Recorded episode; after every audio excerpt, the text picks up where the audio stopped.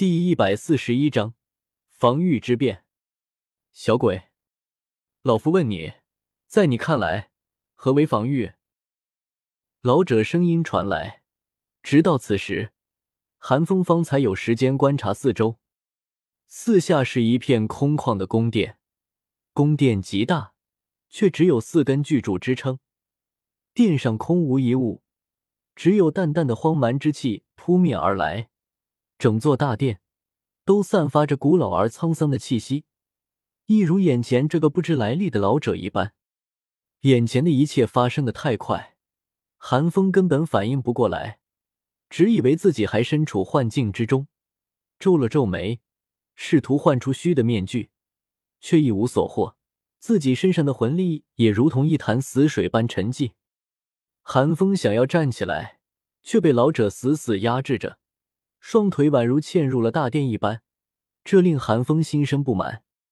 似乎是注意到了韩风脸上的神情变化，老者哼哼了一声，说道：“你放心便是。现在你眼前的一切，并非什么幻境，而且让你跪老夫，也绝对不会让你吃亏。只要答上了老夫的问题，自然会让你站起来。”韩风皱着眉头，冷静下来后，他自然知道。此时他已经脱离了十年的幻境，但他不明白的是，眼前这个老者是谁？为什么好像对自己有些不满的样子？何为防御？韩风沉吟了一声，这么多年来，无论是韩当还是大师，亦或者是韩风所读过的那些书籍，都或多或少提到过这个问题。但眼前这个老者，显然不想听韩风说那些格式化的回答。韩风倒是想反抗，但眼前这个老者，估计岂不都是封号斗罗？韩风拿什么去反抗？古荣的令牌，韩风怎么会没试过？只是他骇然发现，现在的他，分明还是灵魂状态，腰间空无一物，那有什么令牌？老者也不着急，静静的等待着韩风的回复。韩风稍作思考之后。沉声答道：“前辈，晚辈才疏学浅，但若问防御，晚辈私以为防御乃是海中顽石，顽石可以反抗不了海浪的巨力，但却无法被海浪摧毁。不畏狂风，不畏海啸，沉于海底，海枯方有石烂。”寒风的回答令老者的神情舒缓了许多。与此同时，寒风也感觉压在自己身上的压力散去了。但韩风并没有着急站起来，老者瞥了韩风一眼，哼哼道：“起来吧，算你小子过关了。”韩风这才施施然的站起来，站在一旁一言不发，眼珠子却不断打量着四周，心头思绪万千。老者倒也不怕韩风整出什么幺蛾子来，只是自顾自的说道：“你倒是诚实，你要是说什么不动如山的屁话。”老夫非让你在这殿上先跪上几年不可。韩风刚想谦逊一句，却见老者脸色又是一沉，骂道：“但你既然知道，为何无法做到？”韩风闻言，心头一愣，却是感觉眼前这个老者似乎有想要笑考自己的意思，言语之间还带着一丝恨铁不成钢的怒意，就像当初那日。寒风对象甲学院的感觉一样，但却多出了一份关切，长辈对晚辈的关切。可自己根本与这老者素未平生啊！琢磨不透的寒风只能低头不语。你可知道，所谓防御，有防于外，亦有防于内。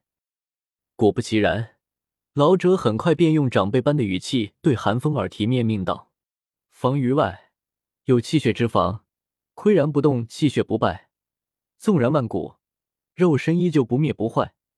刀斧不可近身，又有能量之防，便是星辰加身，同样能谈笑风生，拒之千里之外。防于内，有灵魂之防，万邪不侵，诸般幻象皆为泡影，可杜绝心魔；亦有意志之防，心如止水，不喜不悲不怒，纵观云卷云舒。老者的声音如雷霆炸惊，又如同至理，直指防御之本，让韩风如同醍醐灌顶。韩风第一次知道，原来防御并不仅仅是将敌人的攻击挡下而已。但有一点，韩风却不敢苟同。老者说：“意志之防，心如止水，不喜不悲不怒。那防御者，岂非六根清净？这是要太上忘情，还是要遁入空门？若是想要成为天下第一防御，就必须忘记七情六欲。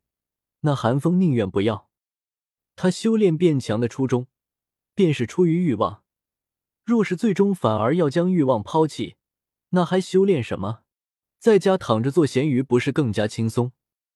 但老者却没有注意到韩风脸上神情细微的变化，突然厉喝道：“四大防，你有气血之防、能量之防、灵魂之防，为何执着于意志？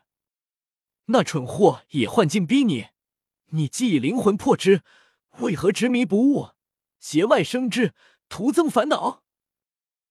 你之灵魂已然能够在那幻境之中固守本心，从一开始你便看穿了那幻境，但你却甘愿陷入其中，让那幻境牵动你之心神，令你意志动摇。平白盛怒一场，防御者心如明镜，怎会如此不堪？老者的声音带着一种神奇的力量，仿佛想要刻在寒风的脑海之中。让寒风时刻铭记这句话，老头是真的急了。他担心寒风因为心中的戾气，以后误入歧途，又担心韩风会因此摒弃原本擅长的防御之道，转而投向他道：“那他这好不容易找到的传人，岂非又飞了？”但韩风本就无法认同老者所谓的意志之防，再加上韩风本就是个执拗的人，这时候。竟死命的抵抗着，不愿记住这些话。韩风知道，若是让老者将这些话刻在自己的脑海之中，并不仅仅是记住而已，同样也代表着他认同了老者的观点，以后行事会下意识的遵从老者所谓的意志之防。老头很快便意识到了韩风的抗拒，眉头一皱，连忙停下神力，不再强行铭刻，而是开口问道。你对老夫的话有异议？是。韩风心知躲不过去，索性眸光一凝，沉声应道：“老头心中有些怪异，像他堂堂十万年的防御之神，就防御之道而言，便是几大神王都要敬他三分。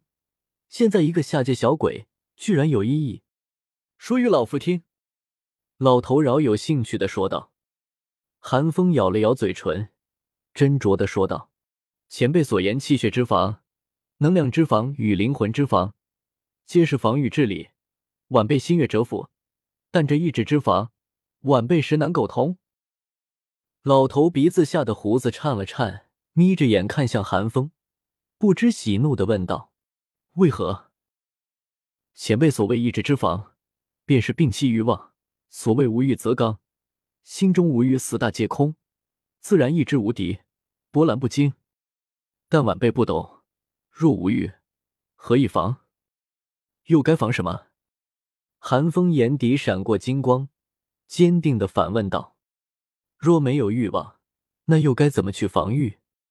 有的人想活，所以挡下了致命一击；有的人想守护，所以竭尽全力保护自己想要保护的东西。但若是本就不想活，本就没有什么东西可以守护。”又该防御什么？韩风的话令老头心头一震，眼中金光爆闪。他所惊讶者是韩风一个区区修炼七年的小鬼头，竟有如此深刻的领悟。但他可不会这么轻易的被韩风说服，他也不能被韩风说服。只见他轻轻摇了摇头，感慨了一声：“是儿啊。”说完，老头轻轻抬起一指手指。在寒风眉心一点，无数画面在寒风眼前闪过。在寒风沉浸于那些画面中时，老头长长的舒了一口气，语气诡谲的南宁道：“走防御之道的人大多木讷，这小子的性子倒是与老夫当初有些相似。只是……这小子也太能说快道了吧！要不是老夫有十万年见闻，还真不敢说能镇住这小子。老头抬眼看着两眼迷茫的寒风，侥幸的笑了笑，随后，老头又像是想起了什么一样，幸灾乐祸的喃喃道：“哈哈哈，火神那小子可没有那么多见闻，要是到时候火神一不小心惹恼了这小家伙，以这小家伙执拗的性子，保不齐胳膊一甩，撂担子不干了，那可就好玩了。”想到这里，老头决定。还是不要将寒风的性子告诉火神比较好。谁让火神和老头抢传人的？到时候让火神自己去头疼吧。